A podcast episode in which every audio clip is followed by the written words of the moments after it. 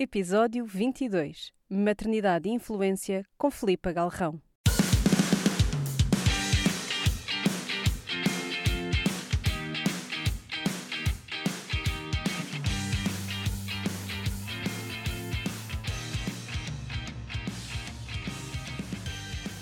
Olá, sejam muito bem-vindas e muito bem-vindos ao Puericultura, um podcast para mamães milênio. Hoje tenho na minha sala, que nunca aconteceu antes, eu tenho sempre ido à casa das pessoas. É Nunca aconteceu na vez- tua? Nunca aconteceu na Ai, minha. adoro. É uma estreia. Adoro Toda uma estreias. estreia e tenho muito gosto em receber aqui a Filipa Galrão, eh, uma das três da manhã na Renascença, onde está há um ano, depois de ter estado 10 na Mega Hits.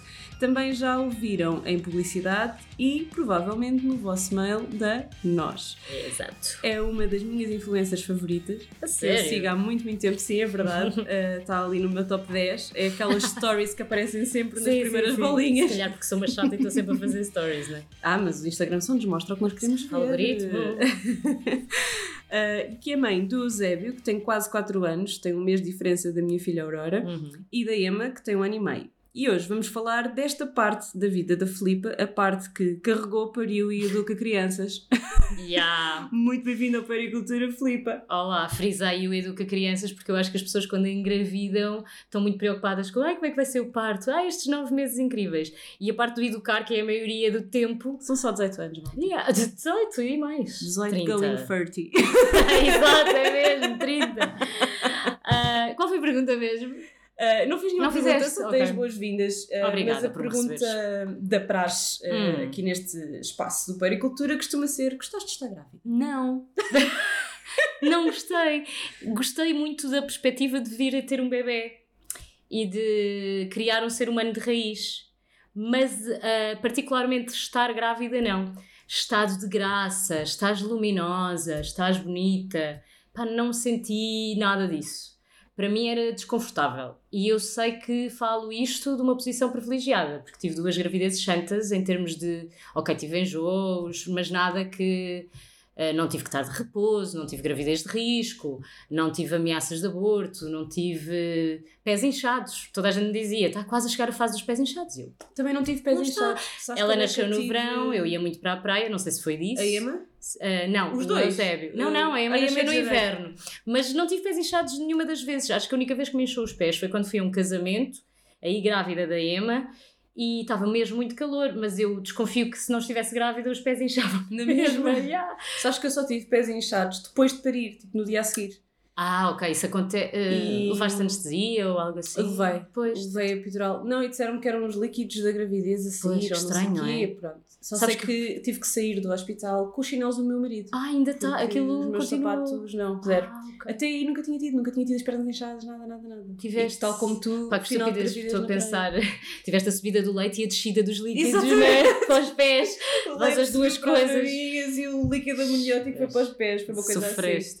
Sabes que eu li a dada altura, hum, bem, agora passando aqui, fazendo um fast forward, a Emma nasceu de cesariana e o Eusébio de parto ah, natural, Então tens vaginal. as duas- Tenho as duas experiências, eu sou a pessoa que pode falar com pri- propriedade das diferenças, Mas, mesmo assim sabendo que cada caso é um caso.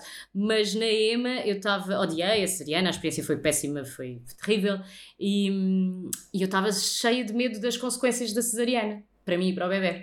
Então fui ler imenso, mal pari, estás a ver, mesa, ah, ah, cama do hospital e eu a ler, e lá, havia lá, a dada altura, encontrei um dado que era o, o possível líquido ah, que pode ir para os pulmões quando fazes uma cesariana. E eu pensei, pronto, vou morrer, vou ter uma embolia Malta que pulmonar. está grávida, não entra em pânico. Não entrem, isto sou eu que sou parva Sabes e quando nós- escrutino o Dr. Google. Não é isso, é quando nós pedimos ajuda ao Google, normalmente temos cancro, portanto. Sim, ou tumores em fases terminais na cabeça, coisas assim do género. Depois não gostei de estar grávida porque a parte eh, da transformação do corpo, não sei se a nível hormonal aquilo também me afetou, percebes? O, de repente não posso fazer as coisas com a liberdade que fazia, porque tenho. Sentiste isso? Sentia parte da responsabilidade e isso chateava-me, do género, pá, não posso esquecer que estou grávida, tenho que ter cuidado, mais cuidado a andar de carro, tenho que ter mais cuidado a fazer exercício físico, Eu adormeci grávida de 9 meses ao volante.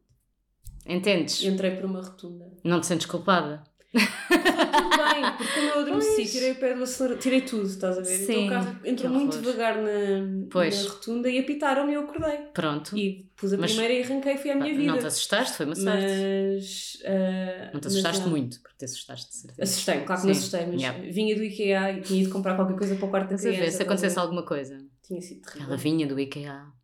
Era o headline. Yeah, sim. Grávida vem do IKEA com berço. Sim, é TV logo. Alerta CM. Ah, mas, ah, mas pronto, correu bem, mas. ah, Sim. Sim, teria sido terrível. Mas sabes que eu, eu, eu adorei estar grávida, portanto eu senti-me o tempo todo espetacular. a Mas porquê que adoraste estar grávida? Eu acho que há vários adorares, não é? As pessoas gostam por diferentes motivos. Primeiro achei que toda a gente achava que eu era especial e tratavam-me super bem. Portanto, É, ótimo. isso a dada altura chateou-me. Também me Eu não queria ser especial, sabes? Eu a certa altura também, sobretudo porque nós fizemos uma mudança de casa, comigo Uhum. grávida de 8 meses. E não te deixavam carregar. E não me deixavam nada. fazer nada. Tipo, eu subi, eu pintei estes tetos que tu vês aqui, Yeah. portanto, subi as cadotes para Claro. pintar tetos e não sei o quê. E a minha sogra então, quando me via nos cadotes, Yeah. e se tu cais? Eu nunca caí nos cadotes, É tal responsabilidade. agora. Não era por ti, era pela criança. Ela não- a tua sogra não queria saber de ti. Ainda hoje lhe digo isso, porque Yeah. ainda agora, eh, claro que a Aurora é favorita de toda a gente, o que é normal. Yeah. E, e ainda hoje digo É a única sogra, neta. É a única neta, Ah, a única claro. sobrinha, a única tudo. Eh, Vai ser péssima, Aurora. Assim é um leão, portanto estás a ver. é? Vai ser. Pronto, ela é a coisa mais espetacular da vida e sabe. Exato, exa- esse é que é o problema. Sempre me disseram isso. Pessoas que são bonitas e sabem são as piores. Pronto. Eh, mas pronto, olha, problemas de autoestima por enquanto não tenho. Portanto, Pá, espero que tempo. nunca venha a ter. Não, então espero que não. Ah, Mas sim, isto pronto, para- E o, não, o eu não gostar também tinha, tinha essa particularidade de ser um desconforto e ser um desconforto que aparece muito rapidamente. não Ah, tens sim. tempo para te preparar para esse desconforto, assim como existe esse desconforto no pós-parto, não é? De não voltas à tua forma de há nove meses, existe também quando estás a modificar eh, durante esses nove meses, foi isso que eu senti. Ah, mas pronto, correu sempre tudo muito bem, tive muito mais entusiasmo da primeira gravidez, mas por motivos óbvios, era tudo novo e, e um mundo de oportunidades desconhecidas, e isso para mim é fixe. Tudo o que eu não conheço e tem a possibilidade de ser surpreendente, para mim é incrível. Não me assusta, percebes? Sim, eu também sou assim. Ah, então eu estava eh, fascinada. Estava fascinada com o facto de ir ter um filho. Apesar de não gostar propriamente da parte da gravidez, ahm, estava fascinada com a ideia de ter um bebê. Estavas mais ansiosa para conhecer o Eusébio ou para conhecer a Filipa em papel de mãe? Boa pergunta. Acho que nunca refleti sobre isso. Ahm, ainda hoje estou ansiosa para saber como é que é a Filipa no papel de mãe, porque tenho algumas dificuldades em perceber se existe uma norma ou se eu me encaixo nela, e já percebi que não me encaixo muitas vezes quando ouço as outras pessoas ou é difícil. Aquilo que eu imagino que, que eu imaginava que era uma mãe não é o que eu sou. E então eu debato-me muito com isso e também não é o que eu aprendi. Ou seja, eu não sou igual à minha mãe. E também não sou igual à minha avó. E também não sou igual à minha irmã, todas elas mães. E mais velhas e mães há mais tempo do que eu. Mas essa foi uma questão que, quando alguém me diz, ai, vais ser mãe, vais finalmente perceber a tua mãe, eu penso, epá, não. Percebo, mas por outro lado, isso não é bom. Porque percebo coisas que se calhar a minha mãe podia ter feito diferente. Ou com as quais eu não concordo. Que eu percebo, é uma questão geracional, é uma questão cultural, ela fez o melhor que sabia, fez o melhor por mim, obviamente. Mas eu reflito muito sobre isso, sobre, pá, eu não quero ser igual à minha mãe. Porque há aqui coisas com as quais eu não concordo e somos pessoas diferentes. E ainda bem que somos. Mas há uma dificuldade grande na sociedade, eu acho, em quebrar com isso. Parece que tu estás quase a trair os Nem teus pais. falar sobre isso. Sim, o facto não de se reflete dizer sobre isso. é já em si surpreendente. O estares, o estares E para mim também o é. suficiente Sim. para dizeres isso. Aliás, eu estou a meio desse processo e se calhar estou a verbalizá-lo pela primeira vez. É uma coisa em que eu penso, mas se calhar nunca disse. É quebrar esse ciclo. É difícil para mim, porque eu sinto que é difícil para a sociedade aceitar isso, para a sociedade aceitar isso, que é ah, tu não tens, tu não deves nada aos teus pais na maneira como educas os teus filhos. E não só, não é? Os, os, os, pais, e nós incluídas, que somos mães, nós escolhemos pôr os filhos cá. Os filhos não nos pediram para nascer. Sim, essa é outra questão. Que é outra Sim. questão, não é? Portanto, a responsabilidade, eh, por muito que, obviamente, se nós formos bem educados eh, e, formos, e não formos psicopatas, À partida, não. Vamos querer cuidar dos nossos Claro, pais e, e dar de volta alguma Sim. coisa, mas isso não é uma coisa que nós lhes devemos. Não é uma obrigatoriedade, sim. Exatamente, e não é responsabilidade nossa. Sim, sim, sim. Os, os pais, isto é uma frase que a minha eu já devo ter dito isto em podcast, não sei, mil vezes, não sei, digam-me vocês que estão a ouvir. Vamos ao momento de terapia. Mas é uma coisa que a minha psicóloga me disse e que não me sai da cabeça, e que é uma frase que eu repito muito, que é os pais são sempre as galinhas e os filhos os ovos. Sempre. E nós não devemos Independentemente da idade. esses papéis. Uhum. E Uhum. nós invertemos esses papéis muitas vezes porque os pais deixam de saber ser galinha. E às vezes somos miúdos e os pais não estão a ser galinhas, não é? A minha mãe, era, a minha mãe fazia ela própria a piada de que eu era mais mãe dela do que ela minha. Pronto, eu tenho uh, o oposto. A minha mãe é super galinha e eu tenho a certeza que ela vai ser galinha até o fim, porque a minha avó é galinha com ela ainda hoje, entendes? Eu costumava dizer que, que a minha mãe e a mãe do meu marido iam ser avós opostas. Uhum. Infelizmente a minha mãe não, não, não, sobreviveu tempo suficiente Ok. para ser avó. Mas eu costumava dizer, a piada que eu costumava fazer era a minha mãe vai querer que a criança coma com garfo e faca aos 6 meses, Uhum. sozinha. E a mãe do meu marido vai querer dar-lhe comida à boca aos 13, aos 13 anos. Percebo-te. Uh, são opostos. Uhum. Mas as duas Vão dar, à no mesma e vão dar à mesma problemática. Mas as duas nos extremos, não é? Sim, sim, sim. Claro que eu e o meu marido falando sobre isto e nós tivemos essa abertura uh, que tu muito bem disseste que a sociedade não tem, não é? De refletir no que é que foi a Uhum. nossa a maternidade a, que infância. nós assistimos Uhum. e o que é que queremos fazer diferente. Mas os dois, porque tivemos a oportunidade de discutir, queremos fazer algo que está no meio, não é? Yeah. Mas é, é esta coisa de As duas com a ideia de que isso é que tornava a criança O autónoma possível. e o melhor possível, mas sem perceberem que estão, de certa forma, a prejudicar a autonomia e a independência da, da criança. Exato.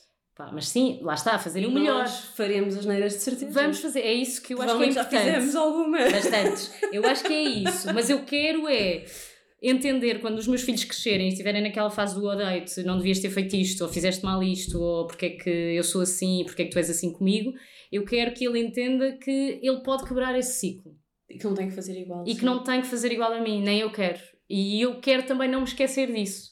Porque, mais uma vez, eu acho que a sociedade nos empurra sempre, ou continua a empurrar-nos para, para algo diferente. Depois há outro, o outro momento que é o momento em que tudo o que os nossos filhos fazem é por causa do que nós lhes fizemos. É a cópia, não é o E, exemplo. nós, e não é só o exemplo, que é quando eu, outro, outro- quando eu comecei a fazer terapia, a minha mãe ainda estava viva Uhum. e, o- e a minha mãe perguntava-me como é que corria a terapia. A segunda pergunta era sempre o que é que andas a dizer de mim.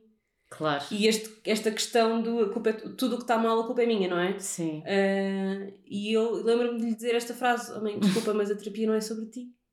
Sorry. Não interessa se, se foste tu, se não Pois. foste, se eu falo ti ou não falo, não é sobre ti.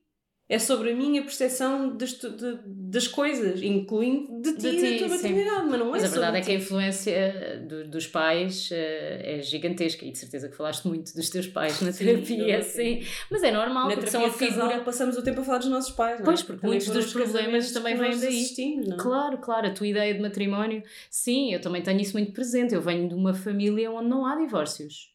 E, mas, mas interessante é que se tu me perguntares, não há porque as pessoas se forçaram a não haver, eu te digo que não. Tipo, os meus pais são exemplares e isso é até, chega a ser uma pressão, entendes? Sim. Tu olhares para eles e percebes, pá, entendem-se tão bem, foram feitos um para o outro, estão casados há 40 anos e é incrível. Então, quando os meus. Eu lembro-me de. Na escola, tens aquela fase em que parece que os pais dos amigos se divorciam todos. Sim. E os meus estavam impecáveis. Eu pensei, não tenho experiência, como é que eu vou criar empatia com estas pessoas? Ou o que é que eu tenho para lhes dizer? Às vezes sofro disso com vários temas, sabes? Até o facto de eu vir na aldeia e não ter certas vir da aldeia e não ter certas experiências me deixa um bocado do género, pá, gostava de ter tido essa experiência só para poder ter algo a dizer. Não tens sempre que ter algo a dizer, obviamente. Mas, mas sim, já me deparei com isso, com a falta de alguma experiência má, porque parece que toda a gente tem que ter uma experiência traumática ou super má sobre tudo. Yeah, ou para dar conselhos, para teres propriedade para falar disso. Eu acho que podemos todos ter um posicionamento, até porque é aí- daí que parte também a empatia, não é? Não é uma coisa que tu vives, mas vês o outro viver.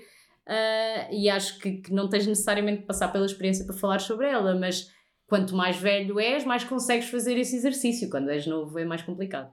Tens quase uma survivor's guilt de ah, a minha infância foi tão boa. Pá, sim, ah, mas lá está. Agora já, já reflito sobre a minha infância de maneira que não ver. refletia de outra forma, porque estou a educar crianças. Ah, e agora, se calhar, já encontro mais coisas negativas na minha infância. Mas, no geral, a ideia que eu tenho da minha infância é toda ela muito pacata, muito feliz e, e são boas recordações. Não tenho assim nada que me tenha ficado aqui atravessado. Acho eu, se calhar ainda vou descobrir. Às vezes tenho medo, sabes, do género. Ai, se calhar houve ali um episódio que eu não me lembro porque recalquei, sabes? Mas não sei, se calhar um dia em terapia também descubro. Pois, é o problema da terapia. É, não é? Tu começas a mexer. Vamos lá chafurdar e quando dás Mas depois ti, sentes ups. que te libertas e isso é bom ou achas que há uma altura, tenho medo disto, em que não te libertas nunca, há sempre qualquer coisa. Hum, eu, eu tive a sorte, no meio de tudo que de mal foi a minha mãe ter uma doença terminal e, Ok. eu, e, e eu ter que passar por isso. Tive a sorte de fazer terapia durante e disso me permitir fazer as perguntas todas e fazer as pazes com tudo. É e ótimo. de ter, conscientemente, ter-me despedido dela Yeah. e ter arrumado os assuntos antes de não ter a oportunidade de o fazer. E isso acabou por ser muito libertador para mim. Eu não Quando tenho. dizes arrumar os assuntos, é- era verbalizar com a tua Sim, mãe? sim, sim, sim. Me virar para ela e dizer: Olha, eh, aconteceu isto quando Isso eu tinha não- não sei quantos anos Ok. E acho que foi horrível para mim. E ela explicar-me a posição dela, Porquê? porque é que aquilo aconteceu. Yeah. Um, e obviamente que isso não apaga as coisas, mas precisamente porque eu neste momento tenho um cérebro de uma mulher adulta, Yeah. faz-me perceber que eu provavelmente vou cometer erros semelhantes. Sim, que foi, foi um bocadinho a força das circunstâncias, eventualmente, não é? Que fizeram com que Sim, aquilo que as acontecesse. pessoas erram e que as pessoas não são perfeitas, porque nós também acabámos agora há pouco tempo, em termos de idade, não é? Uhum. De, de, de idealizar os nossos pais. Sim, Não é? Nós Sim, crescemos a achar que os nossos pais São são, super-heróis. super-heróis. Exato. lá está. E de repente começas a perceber, afinal, eu, eu lembro-me eu lembro-me perfeitamente do momento em que percebi que o meu pai não sabia tudo. Também eu, também eu, e foi um bocadinho Para mim foi traumatizante. Sim, e até te digo quando é que foi. E, porque, tem, porque é muito palpável, porque eu estava na faculdade e o meu pai teve um acidente grave. E o meu pai é uma pessoa que não, nunca está doente, imagina, ele tem, 60, nem sei que idade, tem 66 ou 67. É super atleta, ah, come super bem, anda de bicicleta tipo 100 km por dia se for preciso, percebes? Tem uma vida super agitada, está reformado, mas tu olhas para ele e é como se não tivesse, porque está sempre a trabalhar e a inventar obras para fazer e, e, e não consegue estar, estar quieto. E ele teve um acidente grave de trabalho, foi para o hospital, para os cuidados intensivos, precisou de ser operado. Pá, e aquilo para mim foi um choque, ver o meu pai numa cama de hospital. Não, tipo, o meu E pai é um super-herói. Ou ver os nossos pais Nada chorar, de mal. Sim, Também é muito Horrível. estranho. sim, eu vi o meu pai chorar nessa altura também. Eu lembro-me da primeira vez que vi o meu pai chorar ah, e lembro-me que foi muito desarmante para mim. Uhum. ah, e lembro-me de perceber que ele não sabia tudo, que foi uma vez que eu fiz uma pergunta qualquer à qual eu sabia a resposta e ele deu uma resposta errada. E lembro-me perfeitamente, do- e- e o que mais me incomodou foi ele ter respondido e ter respondido mal. Sim, mas E respondeu para te dar a entender que sabia, não é? Porque não te queria deixar ficar mal. E ali, e para mim, o meu raciocínio foi quantas vezes é que ele me disse coisas que eu achava que ele sabia, que ele afinal não Yeah. sabia e que eu Yeah. achei que eram assim, sabes? Fiquei em é pânico. desarmante. Uh, foi mesmo muito. Não foi, não foi o vê-lo. Eu nunca tive o meu pai doente e isso assusta-me muito, até porque Mas agora. tiveste a não- tua mãe. Sim, mas agora não tenho mãe. E, e Pois. já dei por mim a dizer-lhe: o meu pai tem um problema de pele e, e, e nós não sabíamos o que era e ele nunca ia ao médico ver. Pá, houve uma. Pá, tipo um mês depois da minha mãe morrer, virem para ele assim: Não, não vais ver isso, não vais ver isso, que é para teres um cancro, morreres e eu ficar órfã de vez. Yeah. Tipo assim, super violenta mesmo na cara dele. E ele E lá foi ao médico e não é nada, não é Ok. nada de mal e não é cancro nenhum, né? Uhum. Mas pronto, mas na Sim. altura lembro-me ter este pensamento: eu não- agora não te quero ver a ti, Exato, chega. tipo, agora não quero, agora não podes morrer. Tipo, Yeah. até uma vez disse-lhe isso: olha, faz-me lá o favor de não morrer, faz favor, que isto. Claro que é lá de morrer, eu não, também não sou assim tão. Claro, mas, mas daqui a assim muitos tão anos. delusional, não é? Mas, mas pronto. Essa é outra essa- questão, não é? Termos que lidar naturalmente, e ainda bem que não é o contrário, supostamente, termos que lidar com a morte dos nossos pais. Sim. Ah, mas Hum, faz parte, não é? Sim, faz parte, faz parte da vida, é a única coisa que nós temos a certeza que faz parte. E isso é, e se a única a pensar coisa nisso que não é tem solução, não é? É que nós sabemos exatamente que é a única coisa pela qual vamos passar. E isso é uma coisa que me assusta muito porque eu odeio certezas e odeio coisas taxativas e odeio a ideia de ter que tomar uma decisão que seja definitiva. Eh, Imagina, sou casada, tenho Isso que filhos. eu te ia perguntar, mas és Sim, casada? sou casada com uma pessoa com quem estou há 17 anos. Namorámos imenso tempo, mas acho que sempre foi esta maneira do eu tenho noção que isto pode acabar amanhã, que fez com que retirasse aqui aquela carga do isto tem de ser para sempre. Então fomos ficando. É quase aquela expressão brasileira, não é? Fomos ficando, fomos ficando, fomos ficando. E, e estamos ficando. Pois, eu quando... quando Assusta-me sempre quando alguém diz: é o amor da minha vida, eu quero viver com ele para sempre, eu quero morrer com ele, eu quero não sei o quê. E eu assim, começo logo a ficar com ansiedade. Com palpitações. Pois, assim? eu também tenho o, o valor da liberdade muito exacerbado em mim. E quando nós começámos a falar em casar, eu dizia sempre que não. Uh, dizia sempre que não, não, disparate. Casar. Casar é um disparate. Era outros medos que tu tinhas para aí relacionados com a ideia de casamento, não é? Ser para sempre. Não, mas percebi agora, nós estamos a fazer a terapia de casal uh, já há uns meses e percebi agora que uh, no meu subconsciente, não é? Cá dentro, o casamento é para sempre. Yeah. Pois, no subconsciente, sim. E isso, sim. e quando isso fica de alguma forma posto em evidência na minha vida, e para eu os entro outros? em pânico E para os e outros, quero sair, não? sabes? E Sei, não é, sei, sei. E depois é É assim, desconfortável. eu quero sair, mas não quero sair. Eu quero, eu quero mas não quero, não quero querê-lo porque tenho que o querer, sabe? Exato, começo a claro. entrar Não quero que seja uma obrigatoriedade. É, é. Eu vejo as coisas também assim. E entra não- em tilt. Sim. E depois preciso de fazer espaços comigo mesma do calma, tu não estás é estás a aqui porque assim? assinaste um contrato, estás aqui porque queres estar. Ah, ok, Yeah. respira. Mas a verdade é que o matrimónio surge mesmo da- daí, né? dessa, dessa questão do contrato. Mesmo a ideia da monogamia, ui, se nós vamos para aí. Pois, Porque era isso- preciso definir uma data de. De regras para a Yeah, sociedade se claro. organizar. Senão não é? isto e não não é- teríamos evoluído até o que temos hoje se não tivéssemos passado por estas Evoluímos de outra todas. forma. Ah, mas se calhar está na altura de questionar. Se calhar não, está de certeza na altura de questionar montes de padrões, ah, não é? Da Este é o tempo, patriarcal não e heteronormativa. Sinto, tenho a certeza absoluta. Aliás, os nossos pais não passaram por Yeah. Os nossos pais não passaram por isto. É isso que eu às vezes penso. Será que isto deu a volta? E ok, toda, todas as pessoas nossos- de 30, 40 anos passaram por isso quando tiveram 30, 40, mas se calhar não. Eu acho que os nossos pais passaram por isto. É? Ok. Então o que é que era na altura Ah, deles? Neste caso, aí anos 80, Não sei, início. os meus, os meus pais estiveram separados. ah, os meus pais estiveram separados no início dos anos 90, portanto eu era Mas o que é que se questionava nessa altura? Quais Ah, eram. E eu acho que a questão era a monogamia e era a liberdade. Achas? Eu ok. acho que sim. Eu Hum. acho que isso passou. Não te esqueças que os nossos pais nasceram nos anos 60, portanto eles cresceram com os filmes e as séries americanas Mas dos 70, cresceram, no, 70. mas cresceram no regime ainda. Sim, os meus pais Quer têm dizer, menos de 10 pois- anos que os teus. Pois é, já percebi. Sim, sim. Mas há ali muita coisa. A minha mãe era hippie. Não é? Pois, não, não, era nada hippie. disso. Os meus pais são tradicionais. Tradicionais, Embora o meu sim. pai, imagina, nem sei como é que isto se deu, mas os meus pais são ambos de aldeia, mas o meu pai viveu muitos anos fora. eh, Ele emigrou e trabalhou em mil e um sítios e, e aquilo foi praticamente um namoro até à distância. Mas hum, o meu pai tem muito mundo, sabes? Tem muitas histórias para contar, esses cenas de pessoa, viveu imensa coisa e, e quando voltou uh, trouxe imensa bagagem com ele. Eu noto isso e, e- e acho que os meus pais são super cultos e aprendo imenso com eles e gosto dessa da maneira como eles conjugam em si esses dois lados do conservador barra tradicional, mas de certa forma pessoas muito conhecedoras e cultas e entendidas e até com alguma abertura uh, para perceberem que atualmente as coisas já não são como eram e que eh, são precisas mudanças aqui e ali. E por acaso ainda ontem estava a falar numa live que fiz com a, com a Carmen Ferreira, a enfermeira, Sim. uh, que eu é que estou a ensinar à minha avó e à minha mãe a importância da amamentação. Por exemplo, e elas entendem, porque a minha avó amamentou uma semana, a minha mãe Sim. amamentou dois meses porque tinha que voltar ao trabalho. Anos 80, leites sim, sim. artificiais na moda. Um, é espetacular, não é? Posso voltar logo a trabalhar, aquela ideia de que tens de trabalhar, trabalhar. empoderamento, foi empoderamento por um lado, mas pronto, agora Sim, exato. Isso é que era o empoderamento. E então, mas e a minha mãe aprende imenso, tenho noção, e ela mesmo diz, aprende imenso comigo, e isso é fixe. A minha- eu, eu tenho essa, essa relação com a minha sogra, Pronto, isso que é me fixe. diz isso também. Isso é ótimo. Ela de vez em quando ela comprou um livro, foi engraçado que a minha sogra comprou um livro de parentalidade. Não sei se foi do Eduardo Sá, Uhum. Comprou um livro qualquer assim Uhum. atual, já não sei qual foi. Ah, e às vezes ligava-me, quando estava a ler o livro, ligava-me: Parece que te estou a ler a ti! Ah, pois, lá está.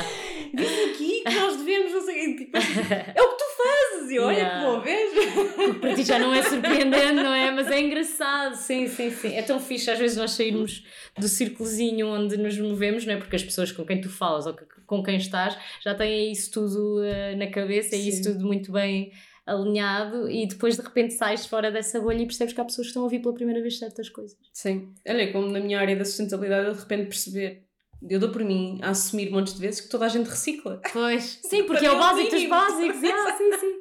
Mas não, não E é? de repente vais para um sítio qualquer e vês a pessoa a pôr o plástico tipo, misturado no lixo normal. Ou quando ainda vês pessoas a mandar Sim. coisas fora do, do vidro do carro. Ai, eu passo-me desata a pitar. É quando me dá o road rage. Sim, não, eu fico mesmo chocada. Yeah. E paras e vais lá, vias, vias. Da- não. Estou a brincar, mas sim, sim, são essas coisas que eu penso. Não tenho palavras, sabes? Ah, Traga uma bomba, tipo, não consigo, uma bomba de asma, não consigo, não consigo lidar. Olha, mas voltando aqui às nossas crianças, Que... Sim, sim. Coitadinhas, estavam Pá, aqui já é deixadas um- ao abandono. Pois, lá está, como eu disse no início, isto é só uma parte da nossa vida, que é uma coisa Yeah. que às vezes, quando nós estamos grávidas, parece que é só aquilo. vamos ser só aquilo. Uhum. Acha só mãe. Só. E não há mais nada, mas não, há mais coisas, felizmente.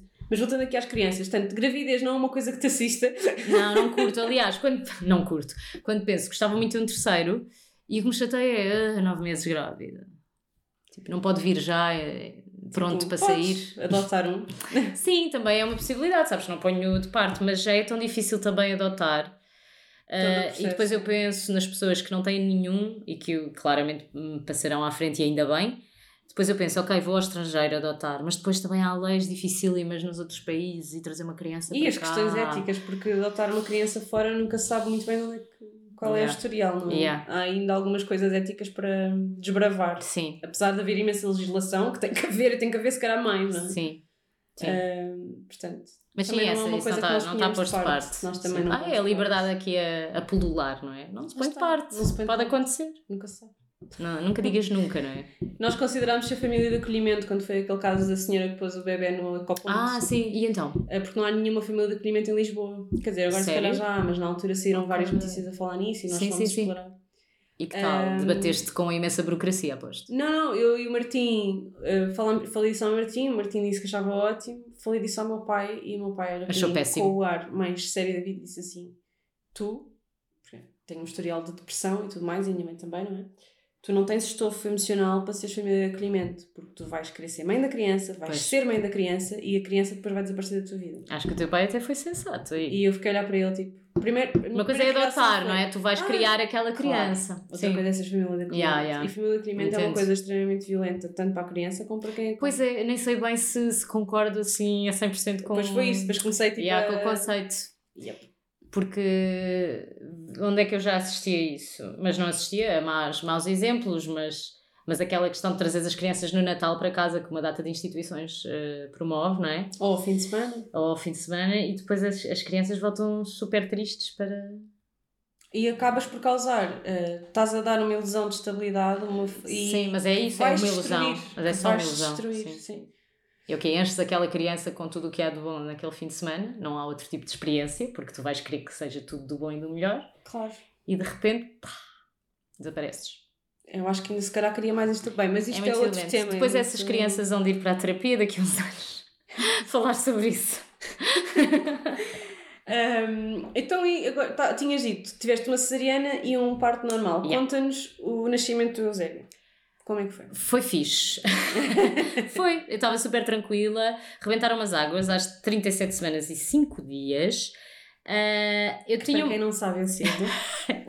É cedo, mas estava tudo ok. Ahm, ele era um bebê pequenino, a Emma também. Nós, os pais também são pequeninos e magrinhos, portanto não não também nada de novo aqui. Ah, o que é que acontece? Eu estava numa de. A minha médica era da MAC e eu estava-me a borrifar para o sítio onde o bebê ia nascer. ok. Quando foi do Eusébio, eu não queria saber, eh, porque eu, eu pensei, eu não sei mais do que os profissionais de saúde. Era esta a minha lógica. Portanto, eu vou confiar em quem me aparecer. Fiz um curso de preparação para o parto eh, com uma associação, uma empresa que já não existe, mas que eram duas enfermeiras que davam o curso. E elas eram muito. Temos que confiar nos. Lá está, eu ia com aquela, aquele pensamento: tem que confiar nos profissionais de saúde, eles sabem o que estão a fazer. Plano de parto não é preciso, porque eles sabem o que estão a fazer. Estás a entender a, Sim. a linha de raciocínio? E eu, epá, acho isso espetacular, não ter que me preocupar, porque tenho lá quem, quem perceba. Ainda não estava muito naquela do é a mãe que faz o parto, sabes? Ou é ou do igual. poder, o poder que a mãe tem no parto. Porque nunca tinha passado por isso e porque o curso que eu estava a tirar não me falava Não te propriamente disso. incentivava a Yeah. isso. E depois é uma coisa que me chateia nos cursos que é, fala-se muito no depois, mas de uma maneira, tipo, ah, mãe, o bebê tem logo que mamar, o bebê não sei o quê, e eu pensar, ah, calma, ele ainda está cá dentro, eu ainda estou a pensar o que é que eu faço, se tomo banho, se as águas rebentam ou não, e já estão a pensar como é que ele mama, e há, e há uma coisa que se chama ah, discos, e há uma coisa que se chama, epá, esquece, demasiada informação e que estava a chatear, então eu pensei mesmo, ok, vou delegar isto na mão dos profissionais de saúde, como me estão a ensinar.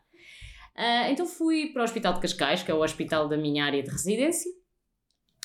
E pronto, fiz lá, a dila... tinha as águas rebentadas, mas ainda tomei banho, nanã, uh, fiz lá a dilatação, imensas contrações, sofri imenso com as contrações, agradeci a Deus a, a existência da epidural. Uh, depois, no momento em que ele ia nascer, fiz força muito pouco tempo, sei lá, 5 minutos, mas ele não estava a sair, fiz episiotomia, isto já para dizer tudo. Uh, levei um ponto e o bebê saiu de ventosa em 5 minutos e tudo ok. Ele estava bem e eu estava bem, e no dia a seguir eu estava impecável, a pensar: isto foi a melhor experiência da minha vida. Eu não tive dor quando ele nasceu porque ainda estava sob o efeito de epidural. Uh, estava tudo bem down there porque levei um ponto que nunca mais senti que aquilo deve ter absorvido. Tanto que a minha médica depois disse que não se notava nada. Já andava, já me sentava, a amamentação correu lindamente e eu pensar, olha, todas as desgraças que acontecem, afinal, são treta, comigo não aconteceram. Ou sou muito sortuda, mas eu achar que não, que não era sortuda. As outras é que se queixam demasiado. Isto é, então, isto é facílimo, a mulher, eh, já, já estava naquela de uma mulher nasceu para parir, e isto é a coisa mais natural do mundo e só pode correr bem, não pode correr mal. Pronto, eu pensei, estou pronta para outro. Lembro-me de dizer, o Eusébio acabou de nascer, uh, e o meu marido olha para mim e disse, então queres outro? E eu, sim, quero porque tinha sido fácil. Para mim, a experiência, se eu tiver que resumir, é foi fácil e bonita. Eu agarrei na criança, meti nas mamas e falei com o meu marido e disse olá e disse-lhe aquelas coisas, não é? E de repente a minha médica disse: Já acabei de cozer. Hum. E eu disse: Já? Se for sempre assim, tenho 10. Vês? Mas não, foi horrível. Não ah, mas não, eu acho que imensos minha... pontos. Levei 30. Levei 30. Ah, levei... Então no outro dia não estavas a correr? Não? não, no outro dia estava sentada como tu. Ah, ok. Foi como se não fosse nada. Não, tu, tu ouves a minha história. O primeiro episódio deste podcast é a história da Aurora nascer uhum. e parece mágico.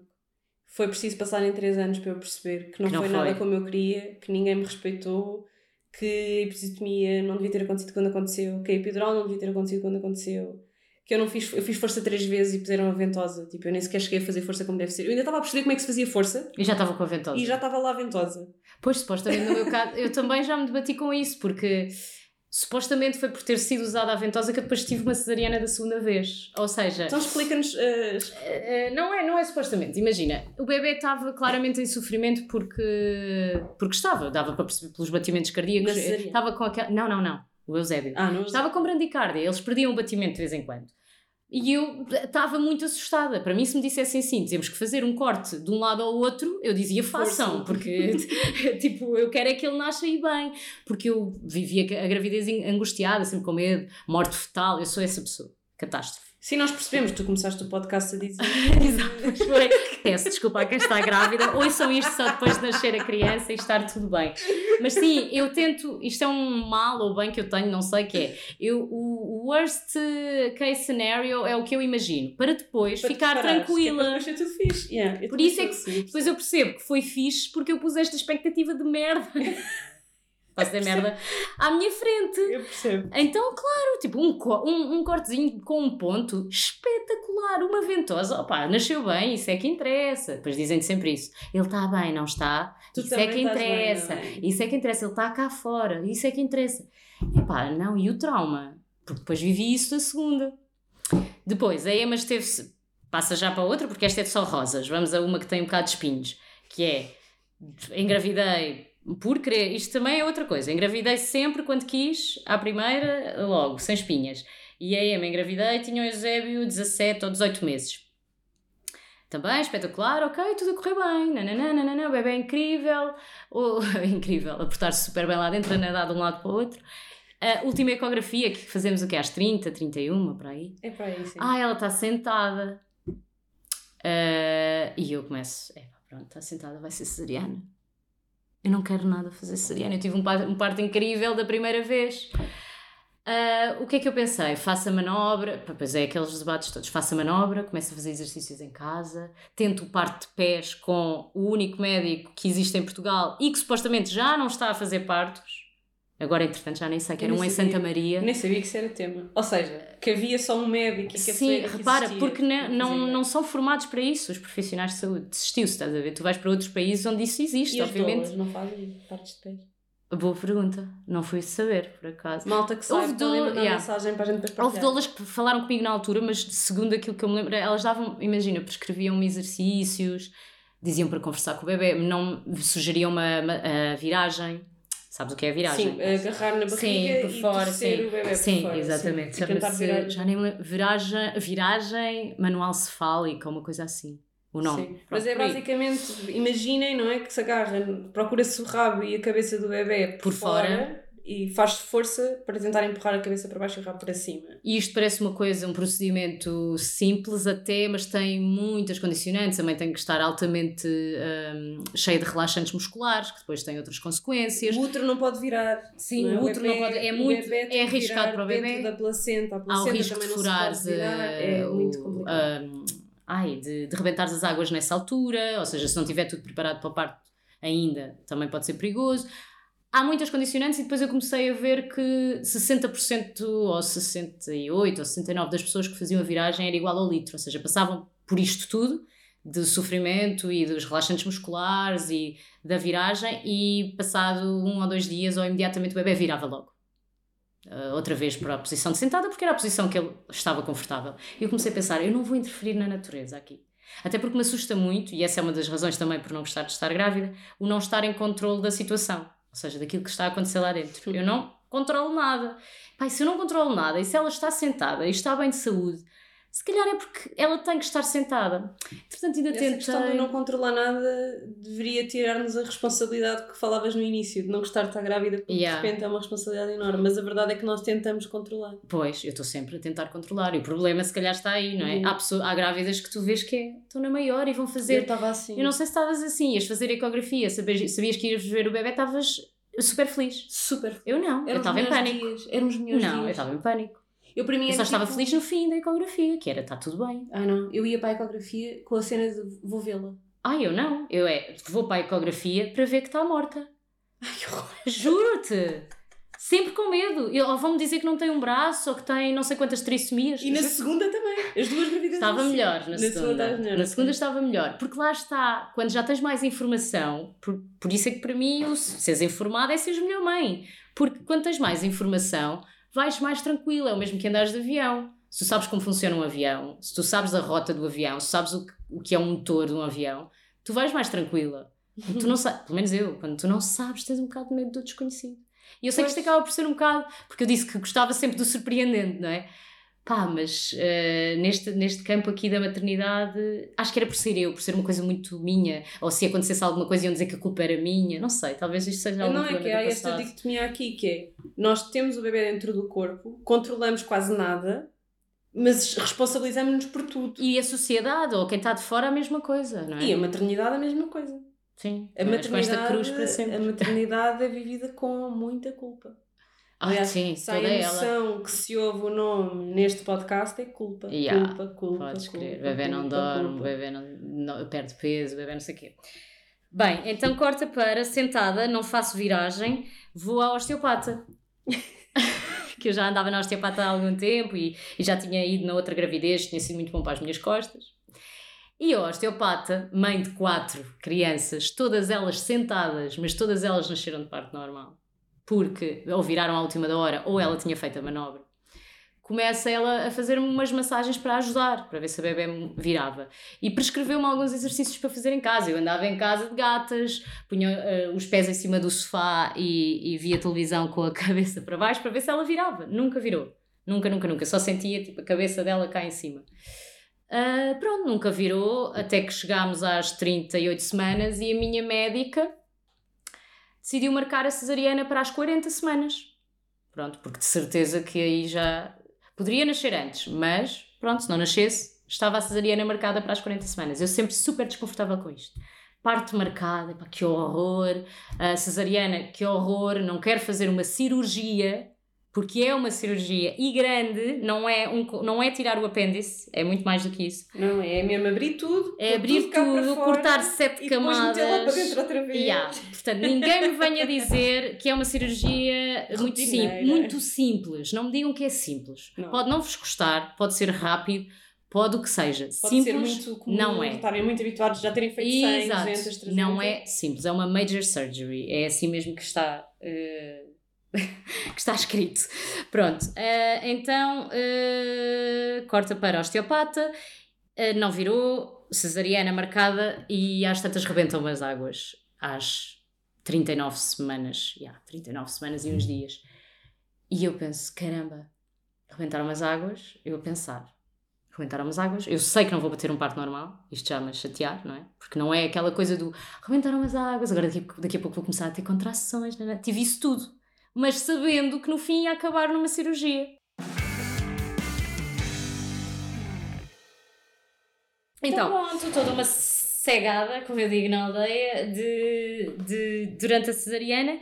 Lembro-me até, estavas uh, a dizer que agora quando recordas, recordas o teu parto é que percebes eh, mil e uma coisas que não estavam certas, não é?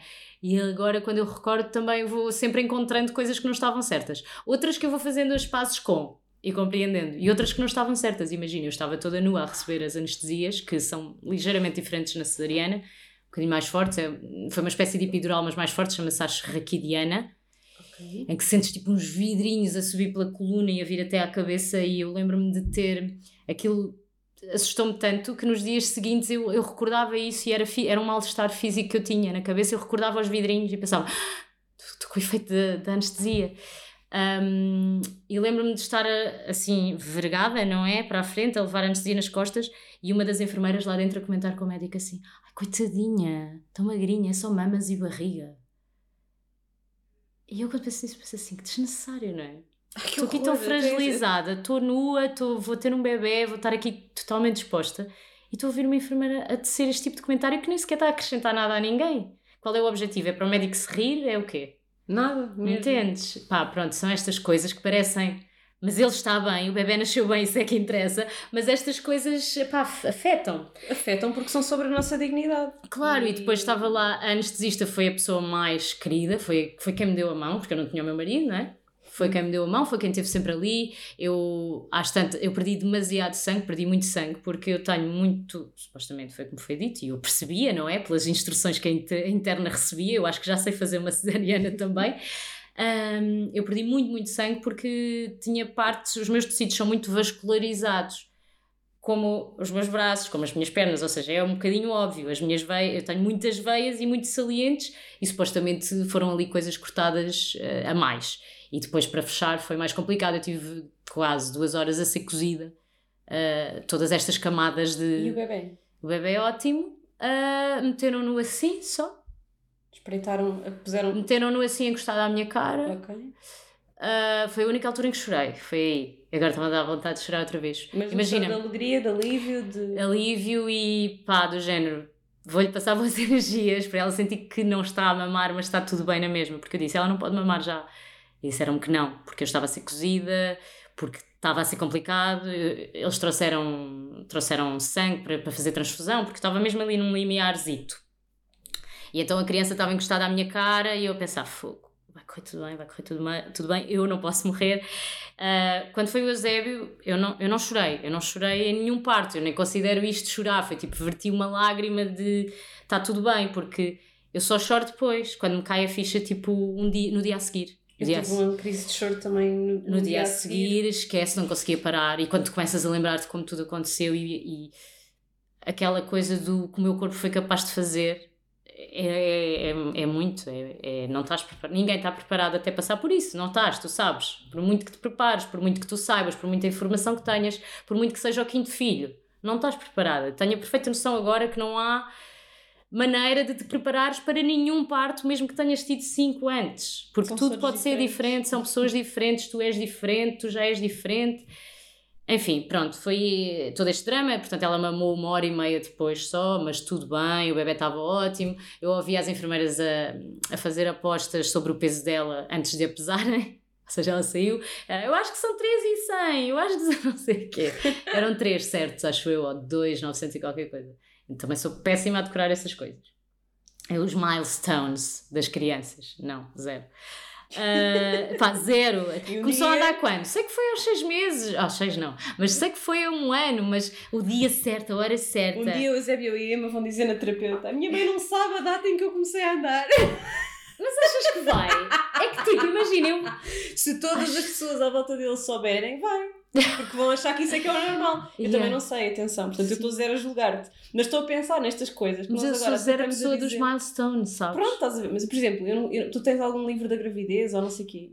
Eu não tenho nada. Eu tenho, mas não está preenchido. Eu, exato, eu tenho o livro vazio. Yeah, yeah. E um dia, se calhar, a minha filha vai dizer: a minha, a minha mãe não pensou o suficiente em mim para ter Como tempo se para fazer isto. interessasse, não é? Pronto, mas Andaste- se calhar vai ser assim. Não, não vai, porque ela já vai viver num mundo, espero eu, em que isso não é o que importa. Pois espero que sim.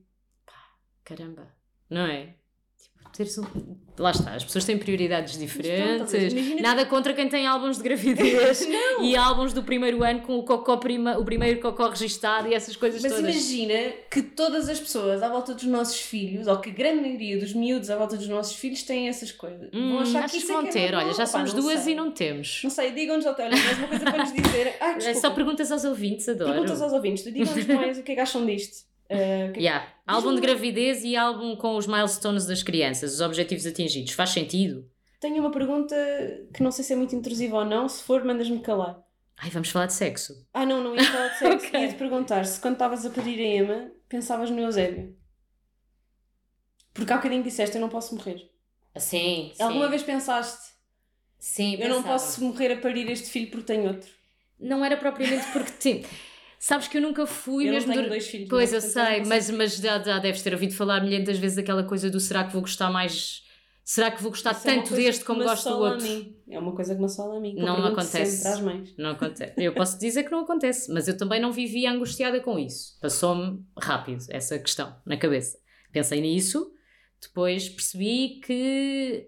E quando ela nasceu, percebi que realmente são pessoas tão diferentes, por muito iguais que sejam e por muito que tenham saído de ti, e por muito irmãos que sejam, obviamente, mas são pessoas diferentes. Não há duas pessoas iguais. E isso é fascinante. E é fascinante como tu podes gostar dos dois. É, é terrível quantificar. O amor não se quantifica. Tu não dizes gosto mais, ah, sei lá, gosto X do meu marido e X do meu pai. Não, são amores são- diferentes. São pessoas diferentes, relações Então? diferentes. Sim. Pronto, os filhos. Só para dizer que são irmãos e são os dois teus filhos, mas são pessoas diferentes. Eu gosto do meu filho porque isto, isto e isto. Para já porque o amo, não é? Amas os dois. Não, é, não precisas dizer que amas os dois da mesma maneira. Tu amas os dois, ponto. Não há a mesma maneira, não há o mais e menos quantificado em percentagem. Amo os dois. E há um que, e depois é isso que nós vemos acontecer, muitas vezes, ou não, há um que se identifica mais contigo, ou que há coisas que tu reconheces mais de ti nele. Ou coisas que gostas mais de fazer com um e coisas que gostas mais de fazer Tal com o qual. outro. calhar. E, e mesmo esta parte da identificação, eu acho que depois com o tempo acaba por surgir. Eu sei que sou mais idêntica à minha mãe, a minha, a minha irmã é muito mais parecida com o meu pai. Não quer dizer que o meu pai goste mais dela do que de mim. Não há isso. Ah, e eu acho que é isso. Eles têm personalidades diferentes, eu gosto dos dois. Eu acho que até é mais correto tu dizeres gosto dos dois de maneira diferente. Porque são pessoas diferentes. Yeah. Por isso não tenhas medo, tipo, isso não é uma coisa e, e não consigo conceber que, que uma mãe perca tempo a pensar nisso, especialmente depois de nascerem. Antes, ok, é legítimo. Mas depois de nascerem, será que tu a gostar mais deste do que daquele? Pá, nem pensar, isso existe. Então tens um problema. Sim, sim, existe Tens algum alguma coisa. É um problema no sentido de, calma, não é que a pessoa seja doente, mas problema no sentido de há aí qualquer coisa que tem que emocional que precisa de ser trabalhada. construída, sim. Por, ou desconstruída, porque o que acontece é que, ok, estás a lidar com pessoas diferentes, não tens que estar constantemente a pensar. Eu sei que depois tudo é muito quantificado, não é? Se dás X a um, a minha mãe, os meus pais sempre tiveram isso connosco que eu odiei, que é a minha irmã precisava de alguma coisa. Compravam para ela, mas tinham que comprar para mim. Mas eu não precisava. Entendes? Não Sim. precisam de me dar. Eu hei de precisar de outras coisas, mas é sempre aquela coisa. E eu acho que isso vai acontecer, e depois acontece, isto extrapola para a vida adulta e é do género. ah, Se o meu pai ofereceu uma casa à minha irmã, faz-te conta, vai ter que oferecer uma a mim. E às vezes não dá. E e, às vezes tu não precisas. E depois, às vezes- de uma coisa diferente. não, e às vezes vejo filhos a exigirem isto dos pais. Yeah. Eu podia não precisar, ou eu posso não precisar, ou eu posso não querer, ou pode não fazer sentido para mim que os meus pais me ofereçam uma casa. Pronto, eu acho que estou a ir um bocado longe nisto da casa, toda a gente quer uma casa, mas, mas entendes? É que nós cobramos isso dos pais também, mas se calhar porque eles fazem isso connosco. Sim, sempre se com tanto assim- medo que um se sinta menorizado ou, ou que um sinta que o pai gosta mais deste ou daquele, que depois há este tipo de comportamentos. Portanto, eu estou muito em paz com isso, mas voltando à questão do pensei no Eusébio quando a Emma nasceu, Estava mais, aí eu estava mais preocupado com a questão do será que ele vai uh, assimilar, vai receber bem a irmã, será que ele não vai sentir que perdeu a mãe? Estava mais preocupada com isso. Mas como ele, e acho que aí foi bom, tinha dois anos e, e quatro meses, ainda não tinha muito entendimento do espaço que a Emma ia ocupar. Então era simplesmente, olha, agora está aqui mais esta, que ainda por cima não se chateia nada, tipo, não, a atenção que eu dava à Emma era uma atenção normal de sobrevivência, não era a atenção de interação. Como e eu acho que é aí que começa, se calhar, a ser mais problemático. Agora, o Eusébio às vezes tem ciúmes, mas não, não é um ciúme de ficar chateado, é aquele ciúme do se eu estou com a irmã ao colo e ela está a interagir comigo e está a rir, se eu estou a rir para ela, ele quer isso também. Pronto, é mais por aí. Ou a questão dos brinquedos, a Emma está a brincar com aquele brinquedo, ele também quer aquele brinquedo. Ou, mas como ele tinha dois anos quando ela nasceu e isso ainda não existia e ela não interagia, ele tá, sempre esteve muito tranquilo com o facto de existir um bebê. Era só mais uma pessoa lá em casa. Ok. Uh, bem, perguntaste se tínhamos falado de sexo, acho que vamos ter que falar, só para oh, acabar. Desculpa. Não, agora está toda a gente à espera, agora toda a gente, vamos voltar lá. Já, elas falam de sexo. Ouve este podcast porque elas falam de sexo. Pelo menos já dissemos a palavra três ou quatro vezes. Pois já é. conta. Pois é, pois é. Pronto, já está, era isto. Até à próxima. Não, ia só perguntar se nessa parte da recuperação, se notaste diferença entre o parto e a cesariana. Um... Senti. E posso explicar que é mais difícil na cesariana que as pessoas acham, ah, nada acontece lá embaixo. Quando é cesariana é espetacular, estás pronta para outra. Pá, não. Porque, para já, uh, é assim, não senti, vou ser honesta, não senti dificuldades nenhuma das vezes, foi tudo, a minha recuperação foi sempre muito boa, porque eu apostei muito na minha recuperação imediata, ou seja... O que é que fizeste? A Mafalda Antunes, conheces? É não, é tipo uma fada. Mafalda Antunes Pretty Fit, que é ah, fisiologista e é PT e uma conhecedora do corpo da mulher como eu nunca conheci ninguém. Portanto, Vai estar nas notas dos episódios para quem está a precisar da ajuda dela. Epá, ela é incrível, ela é mãe de quatro meninas, duas delas gêmeas, e ela foi. Imagina, eu liguei-lhe um dia ou dois depois de chegar a casa e disse: Eu sei que não posso fazer nada, já tinha tido um filho, não é? O Eusébio. Sinto que vou demorar muito mais tempo a conseguir fazer exercício físico do que do Eusébio é uma cesariana, é uma cicatriz, ou seja, eu virava-me um bocadinho de lado, já estava a sofrer com dores, porque a cicatriz atravessa uma zona em que tu ris, fazes xixi, fazes cocó. Uh, levantas-te. Levantas-te, andas. Queres-te manter direito. Mexes um braço para o lado, estás a dar mama, tipo, qualquer coisa te dói ali. E é a zona pélvica. E a zona pélvica implica, claro, depois com a, as funções sexuais todas também, não é? Que estávamos a falar. Uh, então, nesse campo, eu acho que é aí que é preciso dizer, a parte pélvica é muito prejudicada com a cesariana também. Por isso, as pessoas que acham que fazem uma cesariana e está tudo impecável lá embaixo, é mentira, porque muitas das dores que tens no sexo depois de um parto cesariana estão relacionadas com a cesariana, com a intervenção da cesariana, com os cortes que tu sofreste naquela zona. Depois, o que acontece é que as cicatrizes vão sarando, mas tu não, não te preparaste, não, não controlas bem aquela zona, é, foi isso, é isso que, que é esse trabalho que a Mafalda faz imediato. Nós não nos podemos praticamente mexer, não estamos a fazer agachamentos, não fazemos abdominais, mas há uma parte de respiração, de consciência corporal, de tu voltares a ter consciência do teu corpo, sentires aquela zona, uh, fazeres uma, uma respiração muito direcionada para ali e foi, era isso que eu fazia, exercícios respiratórios, onde eu sentia o meu pavimento pélvico, contraía, descontraía. Imagina, estava a dar de mamar durante uma hora e estava sempre a fazer esses exercícios, sempre a ganhar uma consciência corporal da minha zona pélvica. Porque esse, e ia essas ligações, que é uma coisa, quem já foi operado um joelho ou assim sabe que tu quando é a mesma coisa. Tu assim, ah, quero mexer o joelho e não consegues, parece que o teu cérebro não chega lá, Sim. parece que essa ligação entre o cérebro e o joelho não é foi. É difícil. E, e, isso acontece na cesariana, não é? Com Aliás, com os e com o parto normal, tu também deves ter sentido, eu estou só a dizer normal e acho que não é normal que se diz, é natural, não é? Porque normal são todos. Mas no parto natural também sentiste que não sentias a barriga, não é? Parece que não há sensibilidade. muito tempo, porque eu não tive cuidado nenhum com a minha recuperação, eu não fiz nada pois, de recuperação, sim. não pensei na recuperação. Foi durante muito tempo, mais de um ano, uh, talvez até mais de um ano e meio, eu não conseguia fazer um sit-up porque eu não ah, conseguia recrutar. Não, sim, essas fibras os, todas. Não conseguia recrutar os abdominais, superiores. Estavam adormecidíssimos. Uh, tudo que era abdominais inferiores e laterais, portanto, fazer um Russian twist ou fazer abdominais em que mexes as pernas sim, e não sim. as costas, fortíssima, como se nunca tivesse yeah. acontecido nada. E eu sempre tive muita, foi sempre uma coisa que eu tive muita facilidade a fazer, foi tudo que fosse exercícios abdominais. Sempre foi um forte meu. Ok. Muito mais que força de braços ou Uma de coisa que tu pernas. tinhas uma genética. minha, yeah. genética. E eu não conseguia recrutar os abdominais superiores. Só há muito pouco tempo é que eu consegui começar Mas estás a ver, se tu tivesses feito uma coisa mais gradual. Só que eu nunca pensei nisso. Pois, lá De está. repente houve um dia que eu percebi. Sim. Olha, mas eu E não porquê é consigo que eu fazer sit-ups, sabes? De repente, tipo, não consigo levantar, sabes? Yeah. Tipo, Já viste? Estavas a perder uma força numa musculatura que é importantíssima e não é só para o exercício. não, para tudo. Para montes, levantas um Só saco que- no continente, fazes isto, fazes aquilo, pegas o pessoa, bebê ao colo. Sem pensar nos músculos, tu nem estás a perceber que não os estás a usar. Não estás a recrutá-los, quando é. estás a recrutar os outros e eles estão a fazer o, trabalho deles. Tu não é? deixas andar. Sim. vais, ter, que- sim. vais ignorando e de repente, tipo, "É, mas eu não consigo levantar. Sim.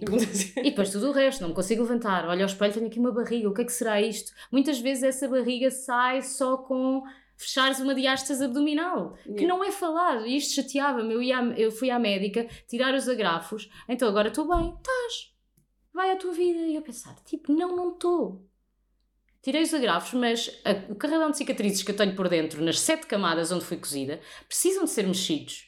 Precisam de ser movimentados. Eu não posso deixar isto de criar uma aderência que se cola ao útero ou que se cola aos ovários eh, e que depois me vai dar dores horrorosas para o resto da vida que eu não sei porque é que tenho essas dores e me vão dizer: Ah, tiveste filhos, é normal teres dores.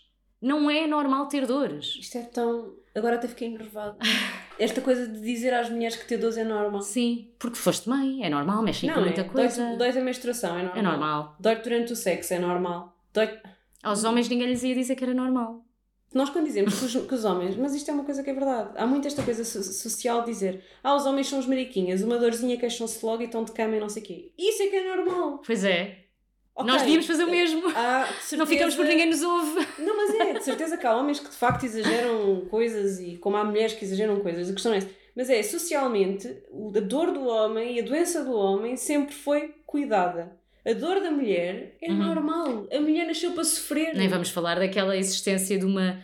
Que alguém se atreveu a criar uma suposta pílula para o homem e os efeitos são exatamente os mesmos que a pílula tem na mulher, mas obviamente, Que não vamos propor aos homens claro isto, que não, porque isto vai ser péssimo para eles, vão ter dores de cabeça, o que seria? Questões hormonais. Claro, não, que nunca não, lidaram não. na vida. Pronto, Eh, então foi aí a minha recuperação. Comecei logo com a Mafalda a, a fazer o que podia fazer para recrutar os tais músculos abdominais, melhorar o pavimento pélvico. Fui a uma fisioterapeuta pélvica. Fui a uma fisioterapeuta pélvica. Uh, ensinaram-me a cuidar da cicatriz, das cicatrizes, a que está por fora e as que estão por dentro. Uh, e pronto, e foi assim que fui recuperando. E a parte sexual, as funções uh, vieram naturalmente com o tempo. Não há- também não era muito rígida com aquilo do agora quando é que posso ter sexo? E, e ser o ginecologista a dizer-te: imagina, eu fui tirar os pontos, agora já pode, mas nem sabe se está tudo bem. Porque muitas vezes eles Nem dizem. perguntam nada. Sim, chateia-me quando dizem, ai, estou ansiosa para ir à revisão. Sabes quando as mulheres dizem isso? Vou à revisão daqui a seis semanas e, e o médico vai me dizer que está tudo ok para eu, para eu voltar a fazer sexo. Já não, eu não aguento meu marido. Pá, não, tipo, é uma coisa que tu. Temos que aprender mais a ouvir-nos a nós e voltar, voltando à conversa do confiar nos profissionais de saúde. Sim, mas escolhe os profissionais de saúde. Não, nós temos que nos empoderar. Alinha-te. E tu, sim, conhecermos, Porque senão confiamos cegamente. Pá, Sim. e a verdade é que há Confia em ti nós é também. que sabemos sobre nós próprios. Yeah, confia em ti também. E o mesmo com a menstruação, com a contracepção, hormonal ou não. Confia em ti própria, ouve o teu corpo. Que o nosso, isto de nós delegarmos tudo ah, aos outros, porque achamos, porque o médico também é um bocado aquela figura de poder, não é? Uhum. E em Portugal também ainda há muito isso. O O médico, médico de bata, É o médico e o padre. O médico e o padre, tal e qual. Então no campo, não é? Estavas a dizer que vieste Sim, embora seja de uma aldeia que não tem tradição religiosa, muita. Ok, eu, sou, eu sou do campo, mas sou, eh, vivo a 20 km de Lisboa. Mas, hum, mas é isso, temos que epá, ouvir-nos mais, não, não estar à espera que o médico nos diga só porque nos tirou os pontos que agora já, já está tudo bem. Sim, devia, no mínimo deviam seguir-se algumas perguntas. Deviam seguir-se algumas perguntas, deviam sugerir-se mais, hum, mais coisas. Ou seja, eu sou médica, ok, estou preocupada aqui com a parte clínica, mas existe uma. ah, agora está-me a faltar, uma especialidade que é a fisioterapia pélvica e uma especialidade, não sei se conhece, que é a psiquiatria, sabe? Tipo, saúde mental da mulher no pós-parto. Sim, sim, sim. E nada disso é dito. O médico está preocupado com a função dele e adeus. Sim, no mínimo era, ok, eh, fisicamente pode ter uma relação sexual. Quer ter uma relação sexual. Sim. Não, já eu acho que- experimente e diga-me se correu bem, se correu mal. não, é que ainda por cima, muitas vezes, essa revisão é feita com, com o parceiro. Nós estamos Ok. a falar de uma relação, de uma relação no meu caso, é uma relação heterossexual, Uhum. vamos os dois à, à, à consulta Sim. e a médica diz à frente dele: pronto, já pode ter sexo. Ele assume. E de repente Tá tudo é certo. suposto eu chegar a casa e querer fazer sexo com ele. Não, calma, eu também tenho que querer e. Sim, essa parte não também é? é importante. E tem que estar hormonalmente ah, com vontade de, não é?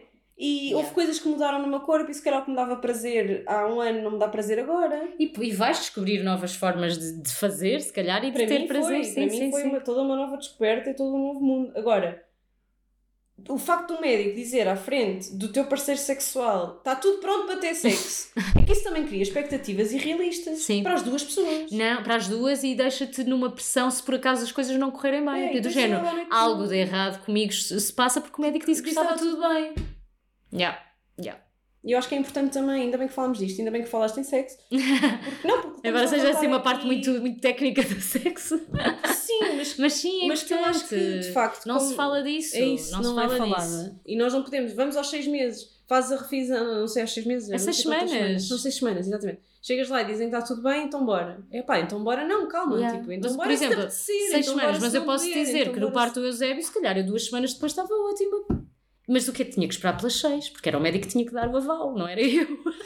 E na cesariana, se calhar demorei mais do, mais do que seis, e lá está, não foi o parto que supostamente te, te danifica ali a zona. Yeah. Pá, mas a zona é muito mais do que a entrada Não, da, mas eu demorei da cena. tempo, porque eu tinha 30 pontos. Pronto, ok, mas lá está, mais uma prova de que, ok, tu tens 30 Mas- pontos, tens noção. Mas o sexo não é só enfiar coisas no pipi. Pois, essa, se calhar há pessoas que só aprendem isso depois de terem o bebê porque começam a explorar, e ainda bem. E ainda bem.